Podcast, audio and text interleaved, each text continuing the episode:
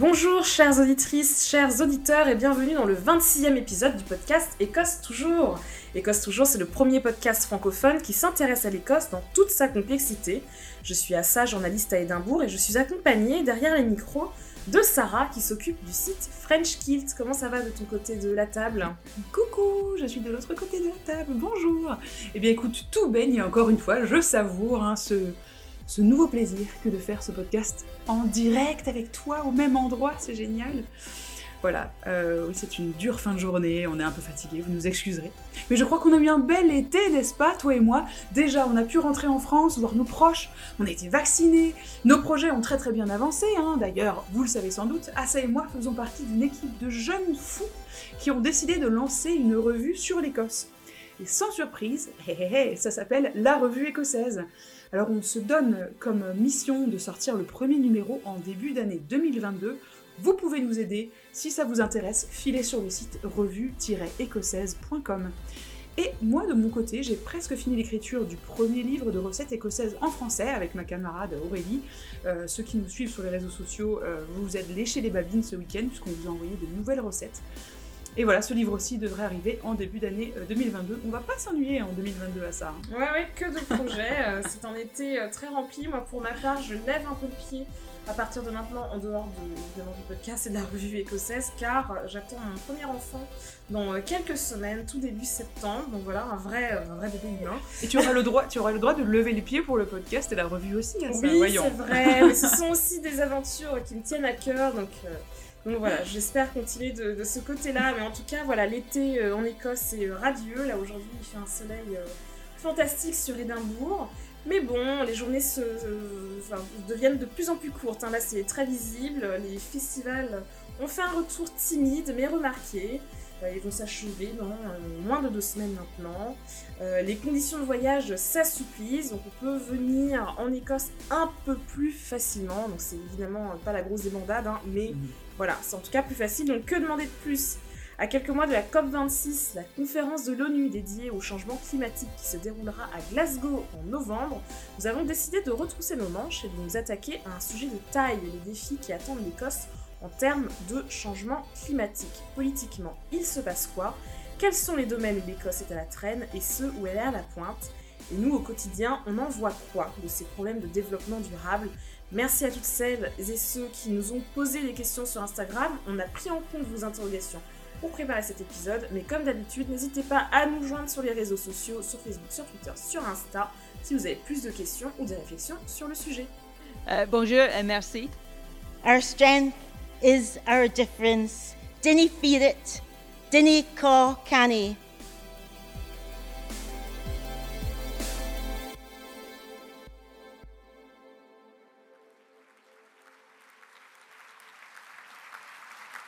Today, as First Minister of Scotland, I am declaring that there is a climate emergency and Scotland will live up to our responsibility to tackle it. We are already a world leader. On attaque ce gros sujet assez costaud, hein, qui est celui de la COP 26. Vous allez beaucoup, beaucoup en entendre parler dans les prochaines semaines. Alors cette COP 26, elle sert à quoi? Eh bien pendant deux semaines, du 31 octobre au 12 novembre, des délégations qui représentent près de 200 nations vont discuter du changement climatique et de la manière dont nous devons y répondre, et urgemment, si je peux me permettre de rajouter. Alors pourquoi est-ce que COP 26 Alors c'est pas parce que euh, on l'a fait euh, en 2026, heureusement. Non, non, c'est tout simplement parce que c'est la 20 c'est le 26e événement en fait de ce type depuis l'entrée en vigueur euh, du traité euh, du 21 mars 94 qui demandait une approche globale sur les questions liées au réchauffement climatique.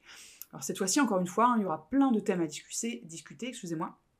Les finances, l'énergie bien sûr, la jeunesse, la nature, mais aussi le genre, les transports, la ville.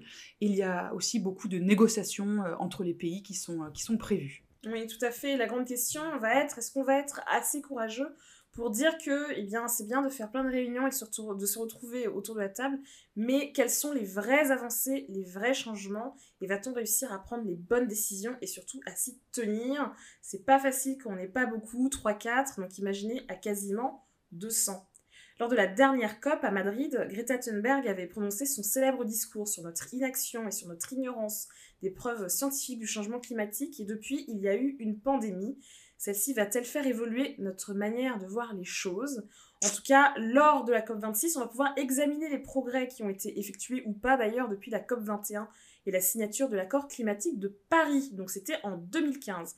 Normalement, il y a un réexamen en fait des progrès tous les 5 ans. Évidemment, l'année dernière, la COP a dû être repoussée. Mhm. Et donc, ça se passe cette année en 2021, donc ça fait 6 ans. Et donc, tous les signataires s'étaient engagés à réduire les gaz à effet de serre, à stimuler la production d'énergie renouvelable, à maintenir l'augmentation de la température mondiale bien en dessous de 2 degrés, et en fait à viser euh, à la limite de 1,5 degré, et engager des milliards de dollars dans ce qu'on appelle le fonds vert pour aider les pays les plus pauvres à faire face aux conséquences du changement climatique. Mais donc, est-ce que, Sarah, on va avoir un accord de Glasgow qui sera euh, pionnier et important, qui va vraiment changer les choses? Oui, alors ça, seul euh, l'avenir le dira, mais quand je t'entends lister tout ça, je me dis, oh punaise, euh, ça va. Je suis pas sûre qu'on va avoir un 20 sur 20, ça va être euh, un petit peu délicat, Ah mais, mais bon, on verra bien, ça sera vraiment quelque chose d'intéressant à suivre. Et si on avait un accord de Glasgow, ça voudrait dire qu'il y aurait de nouveaux objectifs qui seraient fixés. Alors voilà, why not, hein, pourquoi pas? Mais comme on voit déjà que c'est très difficile de tenir les objectifs déjà existants, euh, je suis un petit peu perplexe. Et d'ailleurs, il faut aussi savoir qu'il y a beaucoup de négociations euh, à continuer, hein, surtout ce qui n'a pas été euh, réglé lors de la précédente COP, notamment sur l'aide financière des pays en développement et aussi l'indemnisation des pays vulnérables qui subissent des pertes économiques qui sont directement liées au changement climatique. Hmm. En tout cas, en Écosse, le gouvernement écossais est vraiment à fond sur sa COP26, ça veut vraiment capitaliser sur ça, mais ici aussi, finalement, c'est pas une mince affaire. L'Écosse, c'est un pays qui est pétri de contradictions quand on en vient à la question de la crise climatique. Alors, souvenez-vous, en 2014, petit flashback, on était en pleine campagne pour le référendum pour l'indépendance. Euh, L'argumentaire des indépendantistes de la campagne Yes disait que l'Écosse avait largement les moyens de devenir une nation indépendante, car après tout, c'était une nation bénie par la présence en masse des hydrocarbures en mer du Nord, et en plus de ça, comme disait l'ancien Premier ministre Alex Salmond à l'époque, euh, l'Écosse avait le potentiel de devenir, je cite, l'Arabie saoudite des énergies renouvelables. Sept ans plus tard, on n'a pas vraiment de mise à jour de l'argumentaire économique en faveur de l'indépendance, et donc du coup ça voudrait dire que euh, l'argumentaire économique est encore très dépendant des énergies fossiles qui, on le sait, ne sont pas des énergies d'avenir, et en plus, l'Écosse n'a pas euh, vraiment mis en place ce qu'il fallait pour devenir l'Arabie saoudite des énergies renouvelables. Elle a même perdu euh, autour de 2000 jobs directs dans le domaine des énergies vertes. Aujourd'hui, l'Écosse a voté des objectifs ambitieux pour lutter contre la crise climatique, donc de réduction notamment d'émissions euh, des gaz à effet de serre d'ici 2030. Le but, c'est de réduire de 70% les émissions pour atteindre net zéro en 2045. Donc en fait, c'est 5 ans avant l'objectif du gouvernement britannique. Mais comme l'explique l'ancienne députée travailliste Claudia Bimich, qui euh, n'a pas été réélue aux élections euh, de mai euh, 2021, ça va être très difficile à atteindre si en 2030 on n'a pas vraiment drastiquement réduit les émissions. On l'écoute en anglais. The really significant target is not the 2045 one, although I'm proud of it, but the, the 2030 target of 75%, which I think is a really ambitious and very stretching target, which goes uh, quite far beyond what the UK Committee on Climate Change recommended. And it's been very difficult for Scottish Government uh, to come to terms with that because it happened to be my amendment, a Scottish Labour amendment, that uh, all the parties coalesced around, and the SNP did, and the Tories in the end.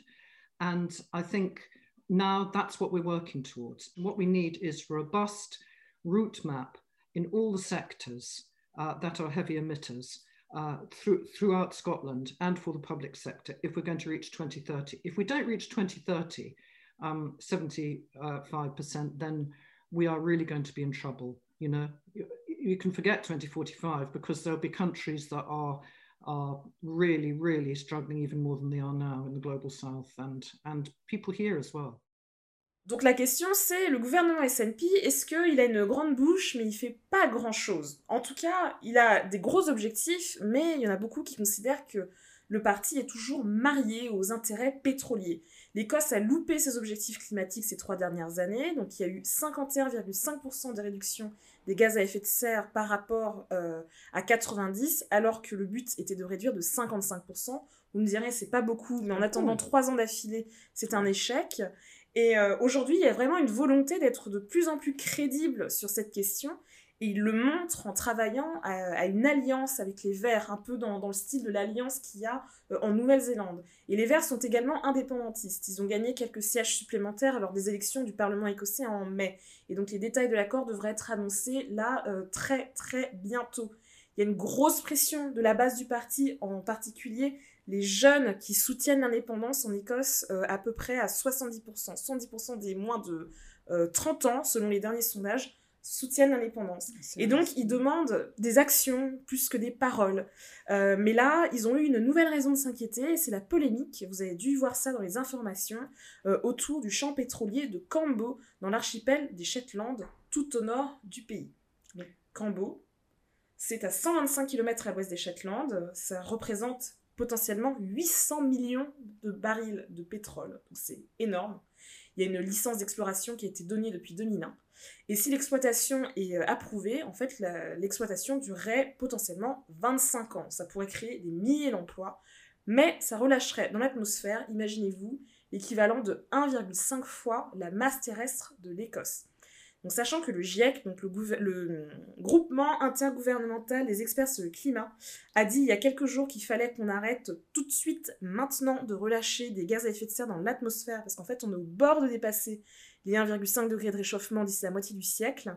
C'est vraiment pas une super bonne nouvelle, mais le gouvernement britannique dit que quoi qu'on fasse, dans tous les cas, même si on réduit drastiquement notre dépendance sur les hydrocarbures, on va encore avoir besoin du pétrole et du gaz pendant longtemps. Mhm. Alors ça c'est ce que dit le gouvernement britannique, mais du côté du, du SNP, on en pense quoi de ce projet à Cambo? Bah, le problème du SNP, c'est que jusqu'à ce que ça devienne un vrai tollé, il n'y a pas vraiment eu de prise de position. Donc en gros, leur explication, c'était de dire, dans tous les cas, c'est pas dans nos corps de décider, nous n'avons pas ce pouvoir en fait d'accepter ou de refuser les licences d'exploration ou d'exploitation, parce qu'en fait c'est une compétence qui est réservée à Londres. Mais euh, Nicola Sturgeon, la première ministre écossaise, a fini par faire un courrier à Boris Johnson que tout le monde a dit, voilà, tout le monde a dit c'était un peu mou comme courrier, en disant à Johnson qu'il euh, fallait réévaluer la pertinence de ce projet. Euh, les travaillistes et pas mal d'associations environnementales ont euh, dénoncé euh, tout ça. Donc les travaillistes, ils sont ultra contre euh, ce projet et tout le monde a dit que Sturgeon devrait arrêter tout simplement de se planquer derrière le gouvernement britannique et d'avoir le courage de ses convictions et de dire voici ce que nous nous pensons au gouvernement écossais. Donc il y a un gros malaise. La région, c'est la, raison de ce malaise, c'est qu'il y a une véritable peur de, de, sembler dire en fait à la région nord-est de l'Écosse, qui en plus vote de plus en plus conservateur, on va leur refuser des opportunités économiques. Donc les touristes jouent à mort dessus. Donc moi je mm. me reçois des communiqués euh, quasiment quotidiens hein, disant que le S&P et les Verts euh, veulent mettre tout le monde au chômage dans le Nord-Est et qu'ils veulent tout fermer et que euh, ça va être catastrophique. Mais ce qui est intéressant, c'est que même les Verts écossais, ils ne parlent pas d'arrêter du jour au lendemain en fait euh, l'exploitation des hydrocarbures, ils disent que en fait il faut pas chercher de nouveaux gisements, il faut pas en fait euh, prendre euh, ce qu'il y a déjà dans la terre, il faut juste laisser ce qu'il y a dans la terre à sa place, parce qu'en fait dans tous les cas, ce qu'on exploite déjà, il va falloir l'arrêter vite, vite, vite. Donc la priorité ce n'est pas d'aller en chercher d'autres. Mais le souci, selon les conservateurs, c'est que quand même, ça représente beaucoup d'argent. quoi. Il faut savoir que les hydrocarbures, ça représente 5% du PIB écossais, donc c'est quasiment 9 milliards de livres. C'est vraiment pas mal de blé. Mais alors, c'est quoi la solution? Comment est-ce qu'on fait une transition juste avec tout ça? Eh bien, ça, c'est l'énorme question à laquelle va devoir répondre l'Écosse, mais pas que, hein, tout le Royaume-Uni, la, la, planète. la planète, en fait. Donc, la question de la transition juste, c'est comment, effectivement, on transitionne de, des hydrocarbures pour aller vers les énergies renouvelables en ne pénalisant pas euh, les euh, milliers de personnes euh, et de familles qui comptent en fait sur ces jobs pour vivre en fait. Mais le problème c'est que ce secteur contribue à mort à la crise climatique. Mmh. Donc quelle stratégie proposer pour que leur savoir-faire ne soit pas perdu et que l'Écosse profite économiquement et socialement du sevrage aux énergies fossiles? Et à ce niveau comme pour le reste, là c'est vraiment quelque chose qu'il faut décider à un niveau qui est largement au-dessus de euh, changer vos ampoules euh, pour mettre des ampoules LED à la place des ampoules, euh, je sais pas quoi. quoi. Ouais, ouais, vous ne faites pas tourner de la vaisselle. euh. Exactement. Même si c'est c'est bien, hein, vous pouvez le faire. Mais là, on à un niveau où il faut des décisions. Fermez le robinet quand vous brossez les dents. hein. Tout à fait, les trucs qu'on a appris, euh, qu'on a appris en primaire. Mais je crois qu'ils n'ont pas appris ici. Je- Ce sera Oui, une autre question euh, pour plus tard. Vraie question. On devrait faire un micro-trotte avec les Écossais. Est-ce qu'on vous a dit de fermer le robinet quand vous brossez les dents ou pas? Mais bon. euh, C'est génial. On va donc passer à la partie 2 à ça. Est-ce que l'Écosse est un pays vert? Grande, grande question. Ce qui est certain, c'est que l'Écosse fait déjà beaucoup d'efforts euh, en termes de lutte contre le réchauffement climatique. On en a déjà un peu parlé. On a des exemples euh, qui arrivent aussi. Et d'ailleurs, l'Écosse le fait savoir. hein, c'est euh, un grand organe de communication hein, que de dire que l'Écosse est un pays vert et tout ça. Il faut simplement garder l'œil ouvert, tout vérifier et s'assurer que c'est en effet le cas. Et le fait est que l'Écosse, même si elle fait des efforts, elle n'en fait pas encore assez. Alors du côté de l'énergie, on en est où? Euh, Je vais commencer par les choses un petit peu positives, parce que là, euh, euh, on a évoqué pas mal de choses un peu flippantes pour l'avenir. Sachez qu'en 2019, près de 90% d'électricité consommée en Écosse venait de sources renouvelables. Le but était d'atteindre 100% en 2020. Alors à votre avis, est-ce qu'on y est arrivé ou pas?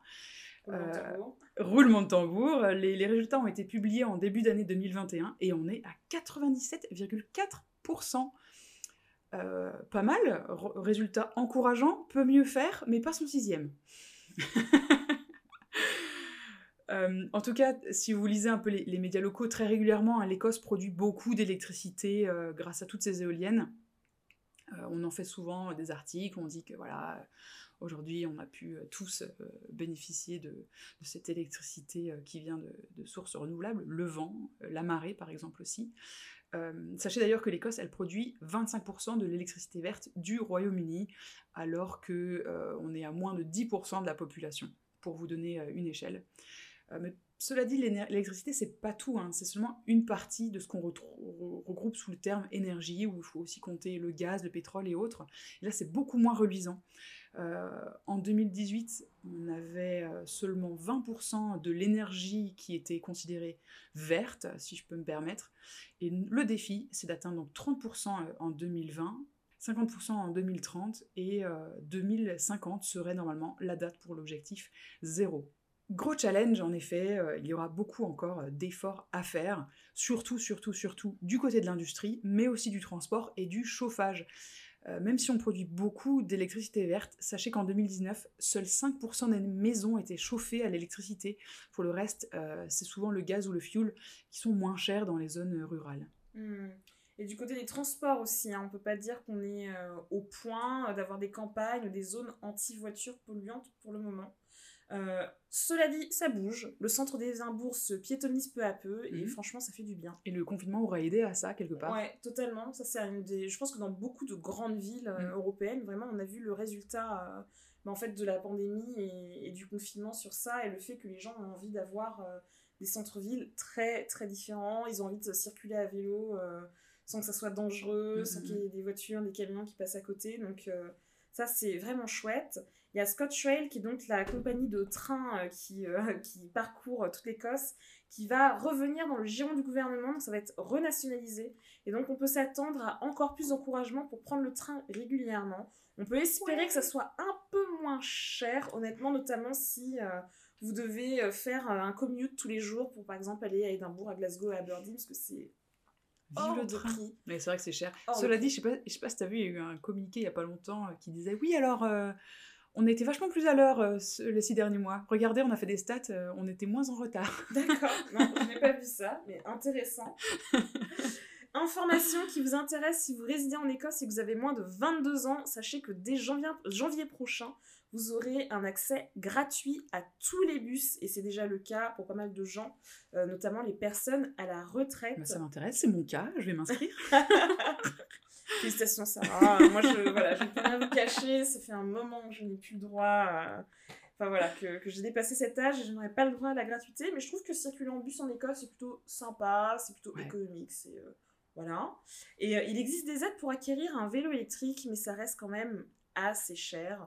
En tout cas, il y a une euh, entreprise ou une organisation qui s'appelle Sustrans qui développe de plus en plus d'itinéraires à vélo et le vélo commence à se faire une vraie place, même s'il y a un sacré souci d'éducation de tous les côtés. Moi, j'aimerais bien faire un peu plus de vélo euh, à Édimbourg. Là, il y a eu euh, ces derniers mois, je crois, l'installation de vélos, un peu comme les Vélib à Paris, en fait. Il y en a certains qui sont électriques, mais les bornes n'arrêtent pas de changer. J'avoue, je n'y comprends plus grand-chose. Donc, et puis Édimbourg est une ville, enfin moi je suis pas spécialement sportive quoi, donc c'est une ville qui monte et qui descend pas, mal. voilà, ce n'est pas, très plat. Et effectivement, si je dois aller à un rendez-vous à vélo, je n'ai pas envie d'arriver suant, sans et eau et crachant mes poumons. Ouais, c'est vrai. Mais les vélos Just Eat, ils sont à Édimbourg depuis un petit moment. Mais c'est vrai que ça, ça va, ça vient. Les tarifs sont pas forcément hyper encourageants non plus. Et à Glasgow, ils ont également une flotte de vélos comme ça, libre service. Ils viennent de changer d'ailleurs de, de sponsors. Donc maintenant, je sais plus comment ils s'appellent les, les Ofo Bikes à Glasgow. Ils sont maintenant tout verts. Euh, et il y en a de plus en plus des, électriques et ça, c'est vrai que c'est agréable, mais c'est difficile de, tomber sur euh, le bon. C'est ça. J'adorerais avoir un vélo électrique. J'ai un vélo normal. Euh, c'est toujours un petit peu le challenge parce que j'ai l'impression que les automobilistes ne savent pas vraiment comment se comporter avec les vélos. Euh, beaucoup de vélos aussi euh, n'ont pas un comportement exemplaire, notamment en, roulant sur euh, les trottoirs et tout ça. Donc, mais c'est pas facile de comprendre dans Édimbourg comment est-ce qu'on doit s'en sortir. Donc j'espère que ça va un petit peu s'améliorer dans les temps à venir. Et d'ailleurs, on va passer sur le chapitre de l'industrie touristique en Écosse. Et comme on vient de parler des transports, on vous encourage vraiment à réfléchir à utiliser des transports en commun quand vous venez en Écosse.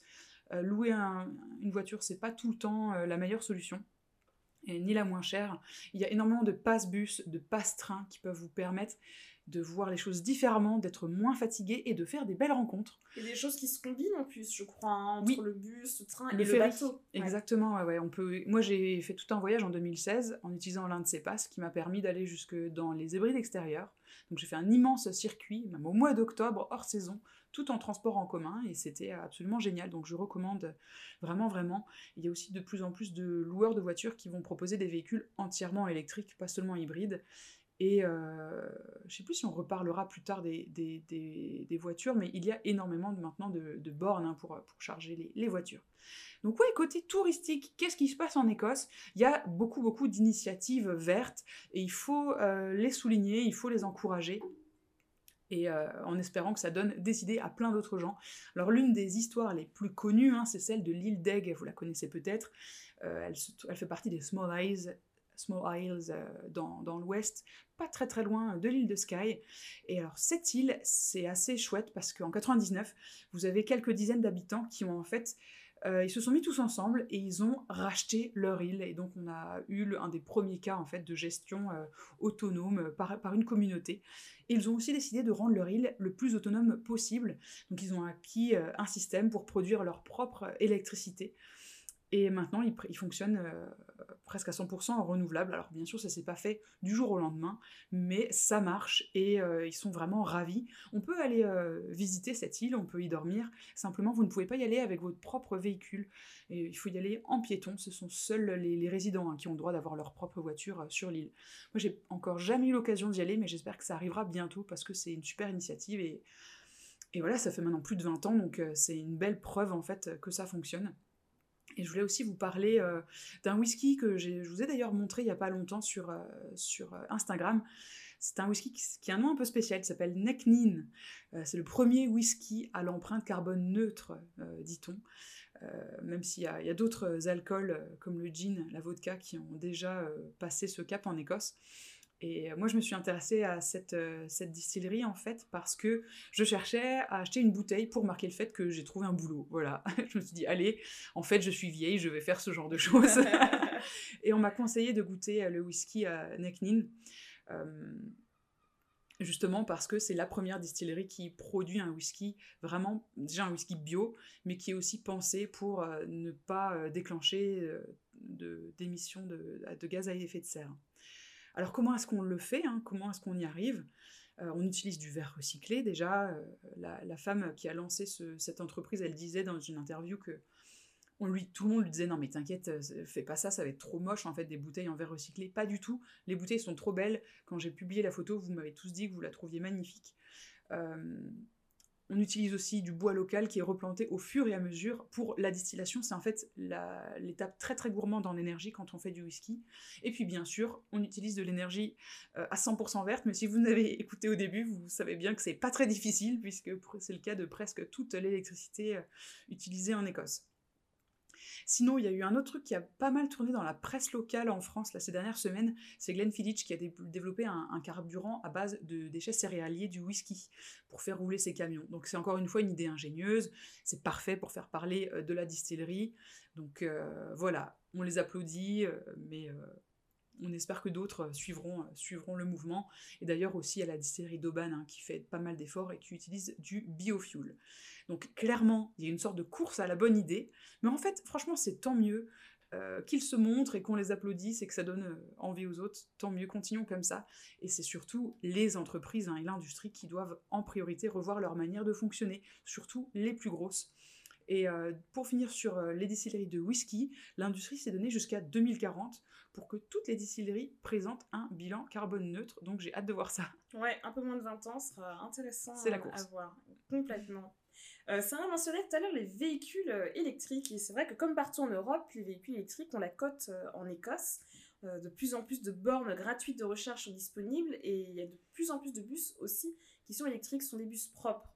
Euh, il y a un site qui s'appelle Charge Scotland qui vous permet de localiser toutes les bornes. C'est assez hypnotisant. Et récemment, les premiers tests pour des avions électriques ont été faits et la compagnie aérienne Loganair prévoit d'en intégrer à sa flotte d'ici 2026. Tenez-vous bien.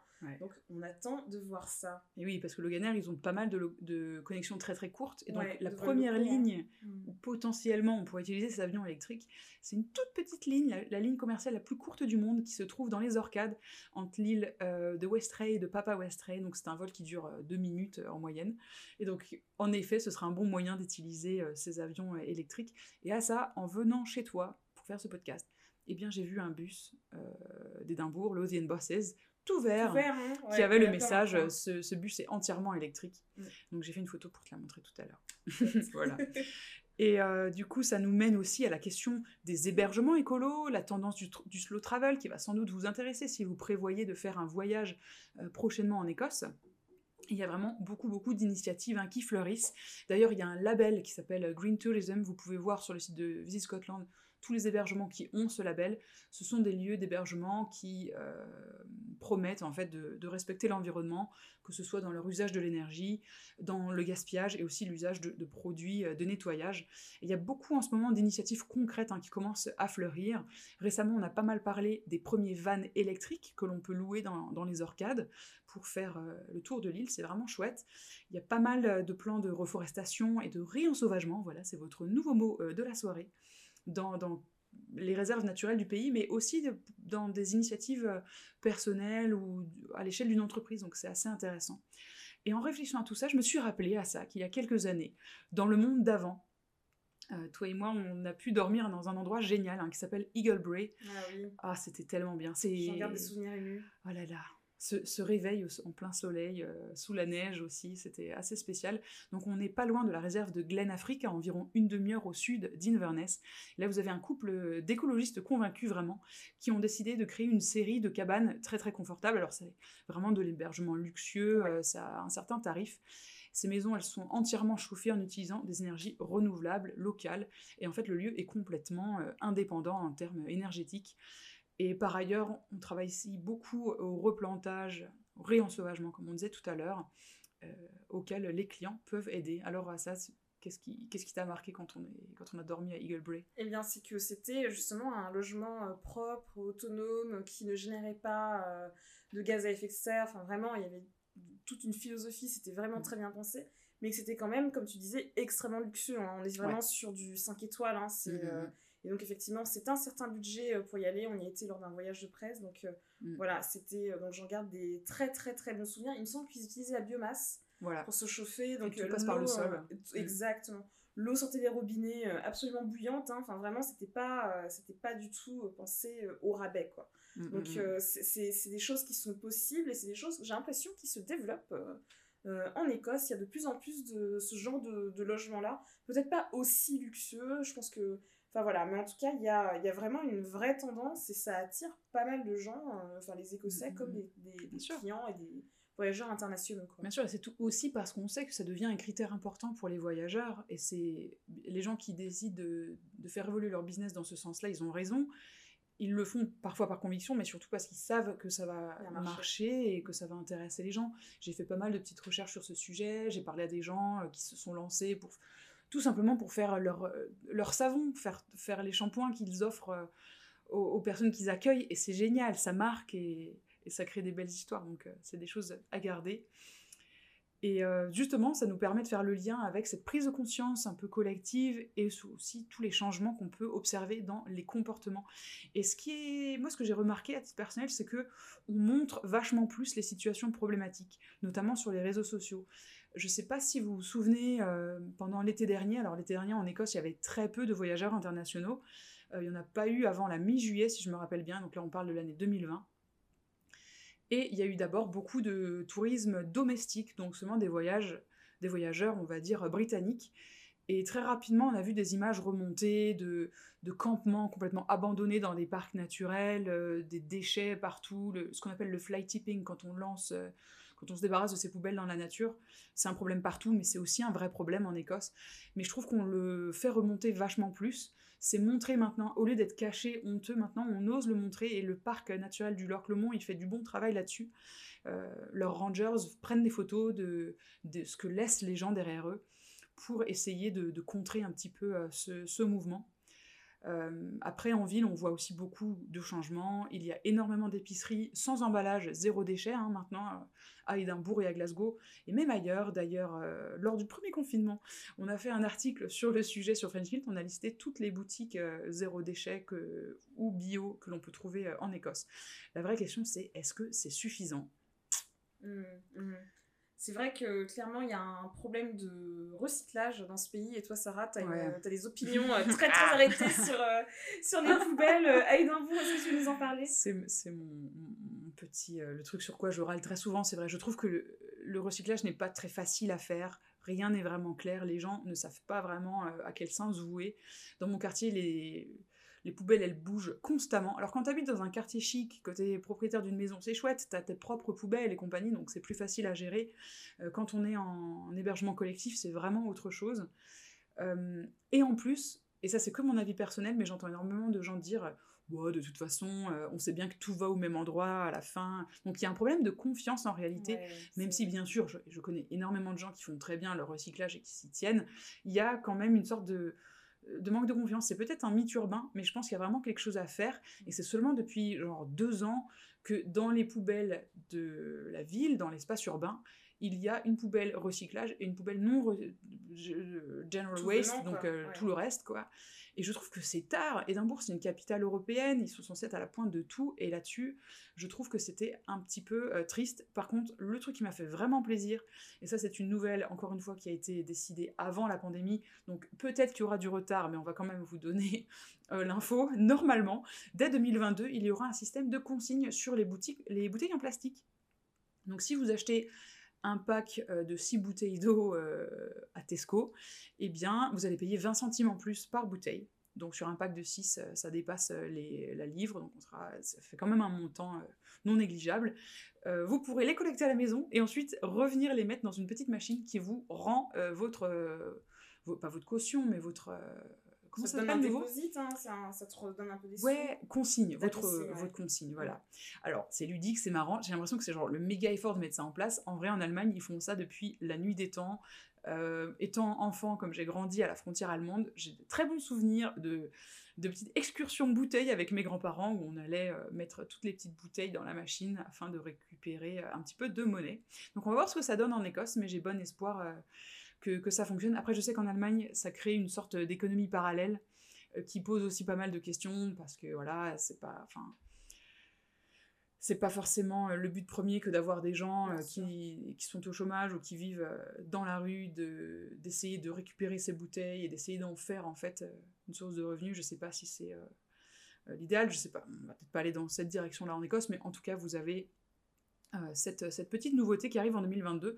On attend et sachez que Assa et moi, on sera au supermarché euh, quand ce sera là. On vous fera un live. Euh, je mets ma bouteille dans la machine, ça va être génial.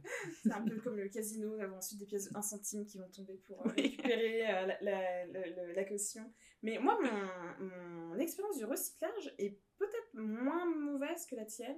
Simplement parce que souvent, je pense qu'en fait, je suis dans pas mal de. Enfin, depuis que j'habite en Écosse, j'habitais dans les logements neufs en fait, Mm. où euh, le local poubelle est en fait euh, super bien indiqué. C'est pas la, les poubelles euh, Mm. collectives qu'il y a dans la rue en fait. Et en fait, dans le local poubelle, j'avais toujours tout.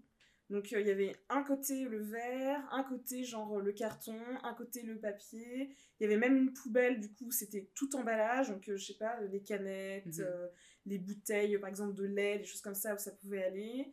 Euh, quoi d'autre? Les Le déchets verts? et les déchets, oui, verts, donc le Mm. compost, donc tout ce qui est déchets organiques. Donc euh, moi, depuis que je suis en Écosse, je, voilà, je composte. euh, on Mm. peut acheter des sacs à pas cher au supermarché, donc c'est plutôt facile. Mais c'est vrai que quand je suis arrivée ici et que j'ai créché chez une copine qui, elle, n'avait pas un local poubelle en fait dans, dans, dans son immeuble où c'était vraiment dans la rue.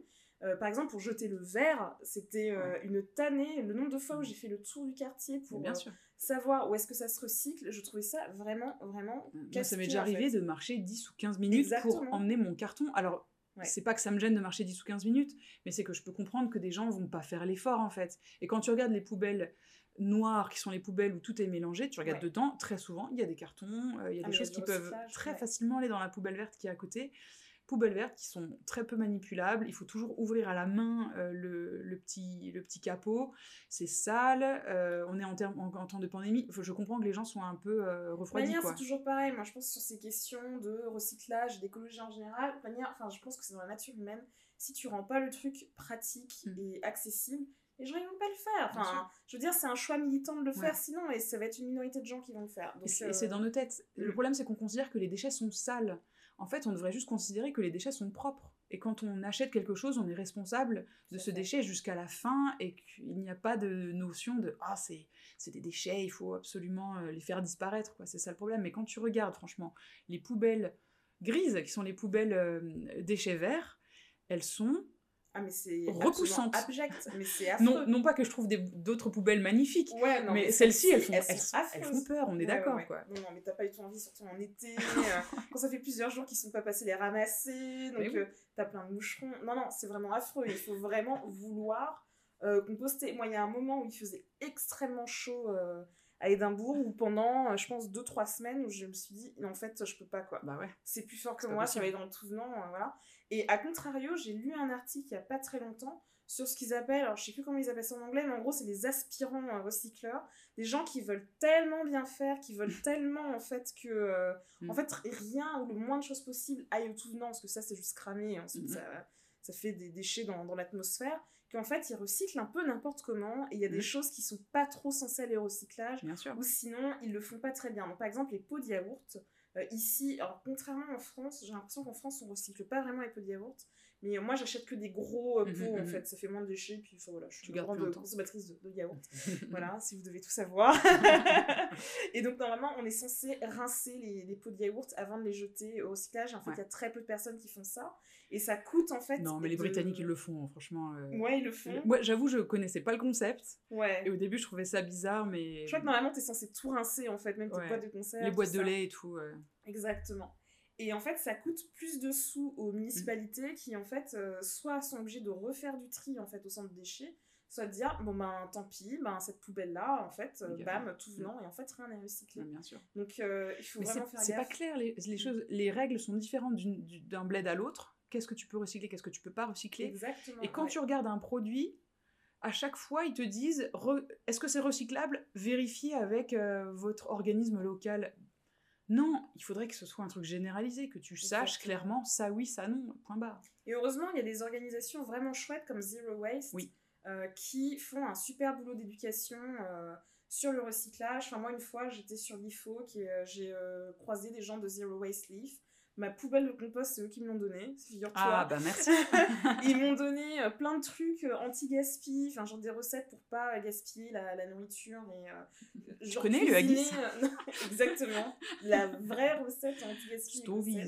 Non mais par exemple pour cuisiner pile le bon, euh, Ouais. la bonne qualité de pâte par exemple, ou comment réutiliser un reste de, je sais pas moi, de courge ou je sais pas quoi. et en fait, ils avaient aussi des papiers, donc là j'en ai un qui est scotché à mon frigo sur, enfin vraiment, le recyclage, qu'est-ce qui va dans quoi, comment Mm, tu le mm, mm. recycles, etc. Euh, et voilà, et tu as des supermarchés aussi qui font un vrai effort pour euh, les plastiques qui sont vraiment autrement casse-pieds, notamment les, les plastiques qu'il y a autour des packs des bouteilles d'eau, si vous achetez de l'eau gazeuse Mm, et trucs mm. comme ça. Je crois que c'est les supermarchés coop tu peux maintenant ramener en fait ces, ces- ces emballages pour tour plastique pour, euh, pour Mm. les recycler. J'avais une coloc euh, faut en garder, australienne ouais. qui était intense. Elle, elle, euh, que j'adorais évidemment. Et au supermarché, elle déballait tout le temps tout Voilà. pour laisser. Parce qu'en disait, à chaque fois, elle disait ben voilà, c'est votre responsabilité, ce sont vos emballages, donc je vous les laisse. moi, je prends, je prends le- la- les aliments et je vous laisse le reste. Ce qui était une, un point de vue très intéressant. Mais oui, complètement. Et euh, on poursuit et termine presque avec euh, l'isolement, la question de... Alors, isolement, isolation, j'ai vraiment du mal avec ce mot en ce moment, en plus, en période Ouais. de coronavirus. Mais en tout cas, de la manière dont les logements sont isolés, qui, en fait, malheureusement, en Écosse, et vous le saurez très vite si, par exemple, vous cherchez un logement ici, euh, n'est pas au cœur des réflexions. Et en plus, il y a très peu de logements qui sont chauffés à l'électricité.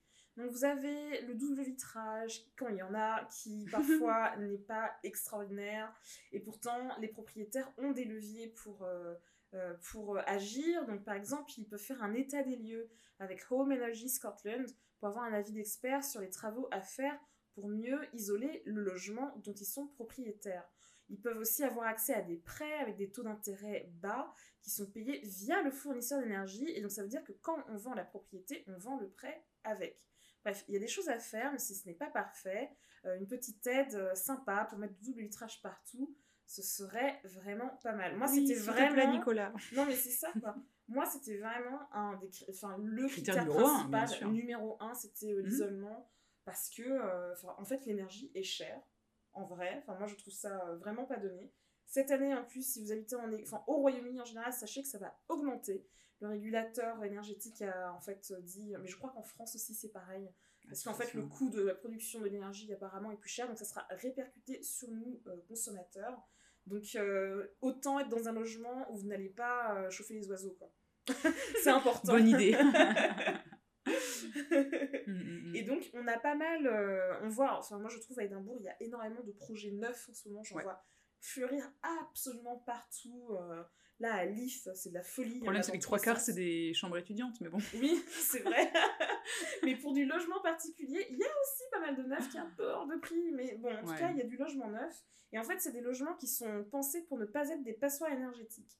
Mais comme je l'ai euh, malheureusement euh, expérimenté euh, cet été, bon pas moi directement, mais en tout cas mon voisinage, euh, en fait c'est des, des logements qui peinent à évacuer la, la chaleur pendant l'été. Enfin Mhm. comme le, les grosses chaleurs c'est pas vraiment un sujet au Royaume-Uni, c'est plutôt l'inverse, hein, c'est euh, Mhm. la fraîcheur, l'humidité, etc.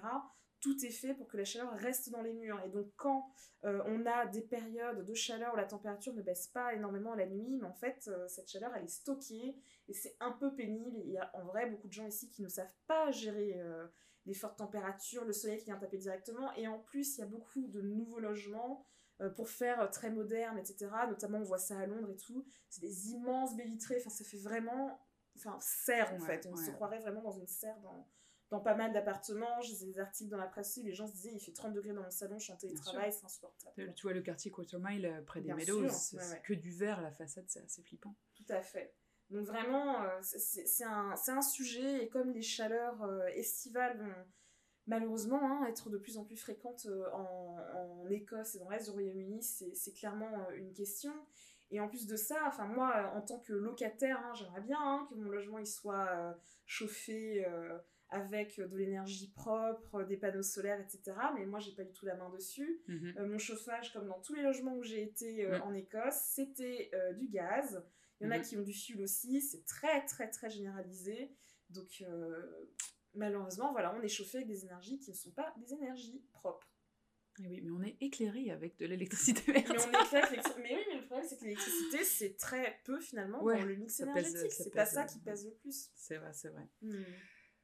Et bah très bien, sur ce, on va passer à la dernière petite question à laquelle on n'a pas répondu parce qu'on a eu plusieurs questions qu'on a essayé de traiter au fil du podcast. Quelqu'un nous demandait est-ce que c'est difficile de trouver des produits bio euh, en Écosse? Alors nous, on habite à Édimbourg, euh, dans, dans des quartiers euh, qui sont plutôt bien achalandés, on va dire. Euh, c'est facile d'accéder à des aliments euh, bio et autres, des produits de nettoyage et tout ça. On parlait tout à l'heure de toutes ces nouvelles euh, boutiques. Maintenant, il y en a quasiment une par quartier. ça fait pas longtemps, j'ai envie de dire, c'est de mon temps, parce que ça fait là six, six ans que je suis là et j'en ai vu apparaître vraiment un certain nombre.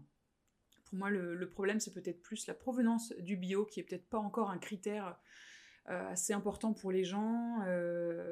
On est content d'acheter un, un fruit bio, mais par contre, on ne se soucie pas s'il vient de l'autre côté de la planète ou pas. Donc j'aimerais bien que ça devienne un peu plus un critère euh, de choix autour de nous. Ouais, tout à fait, parce que c'est vrai que c'est un peu casse-pied d'acheter des pommes euh, bio, euh, sachant que bon, les pommes peuvent complètement Oui. pousser euh, ici et qu'en fait elles viennent euh, quand même du Mhm, continent, mhm. ça me choque un peu en vrai, parce que Ouais. c'est.